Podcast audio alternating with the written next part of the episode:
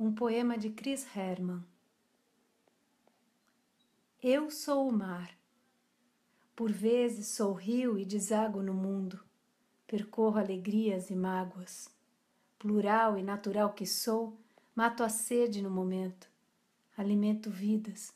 Sou barulho e movimento. E quem és tu, a rocha fria que te esconde sem pressa e vives presa em teu silêncio?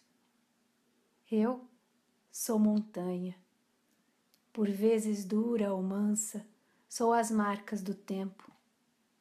Massa densa que a coberta enriquece e dá alento. Sou abrigo para ti e para o vento, vós que me visitais diariamente, transformando-me por dentro.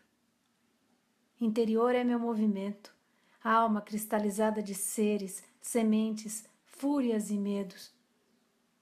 E se me calo, caro mar, é porque guardo em mim, incluindo os teus, os mais cicatrizloucados segredos.